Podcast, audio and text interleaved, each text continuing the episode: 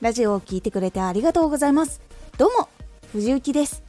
毎日16時と19時に声優だった経験を生かして初心者でも発信上級者になれる情報を発信しています。さて今回はラジオのクオリティを上げる音のコツ。これを最後まで聞いていただくと音にこだわるとラジオの完成度が格段に上がります。少し告知させてください。毎週2回火曜日と土曜日に藤雪から本気で発信するあなたに送るマッチョなプレミアムラジオを公開しています。有益な内容をしっかり発信するあなただからこそ収益化してほしい。毎週2回火曜日と土曜日。ぜひお聴きください。はい。音にこだわるとラジオの完成度が上がるのはなぜかっていうと声以外の要素を加えることでラジオの全体の雰囲気とかを変えたりもできるので声以外の要素が入るだけでも完成度が聞いている人には上がったように聞こえるからなんです。ラジオは基本的に音作品になります。声のみで届けるのももちろんできます。ですが声だけでは変えられないこともしくは伝えられないところっていうのを曲があったりすると強烈にサポートしてくれるんです。皆さんも多分体感はしたことあると思います。舞台を見に行ったことある人テレビでドラマを見たことがある人アニメで見たことがある人それぞれいると思います。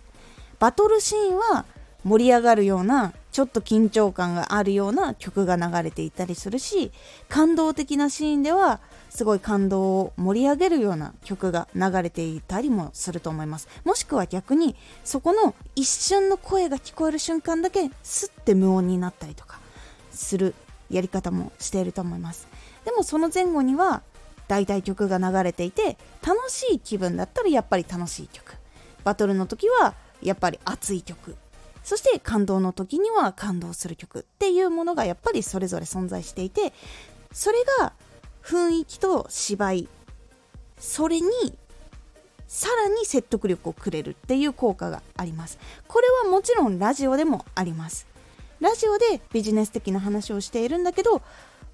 朝に公開するからやっぱりちょっと一日の始まりはやる気が上がるような曲にしようって思ってつけた方がやっぱり話している自分の声だけでは盛り上げきれないところをその曲がサポートしてくれます。結構そこは大事なポイントになってきます。他にも効果音。これはアプリの中で入れることはできないんですけど生放送で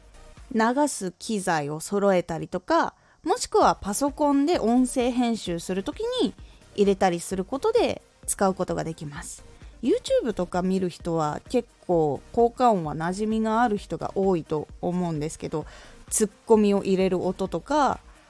商品紹介の時の感動をさらに盛り上げるキラキラの音を入れたりとかあとはハテナマークとか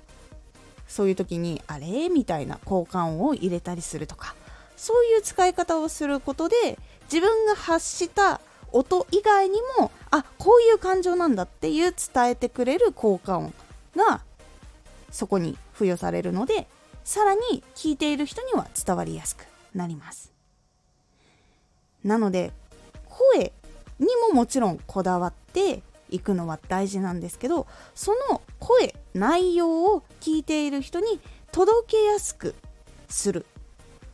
音を聞いただけであこんな感じかなってイメージしやすくするっていうことが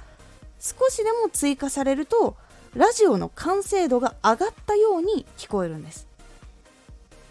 そして曲つけたりとか効果音入れるとさらに楽しくなったりとかさっき言った通りにやる気が上がるような曲にするとよしこのラジオ終わったらやろうみたいな感じにやっぱりなりやすくなるのでかなりおすすめの方法になります。もし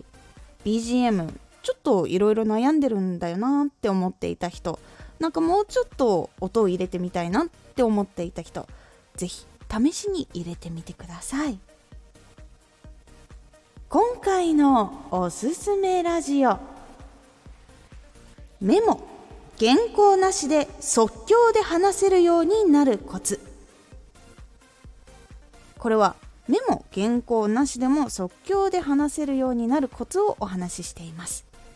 このラジオでは毎日16時と19時に声優だった経験を生かして初心者でも発信上級者になれる情報を発信していますのでフォローしてお待ちください。次回のラジオはもっと便利にしたいと思った時がチャンス。こちらは自分がもっと便利にしたいなとかこういうのがちょっと大変なんだよなっていうことが出てきたらチャンスという感じになっておりますのでお楽しみに。Twitter もやってます。ツイッターでは活動している中で気がついたことや役に立ったことをお伝えしています。ぜひこちらもチェックしてみてね。コメントやれたいつもありがとうございます。ではまた。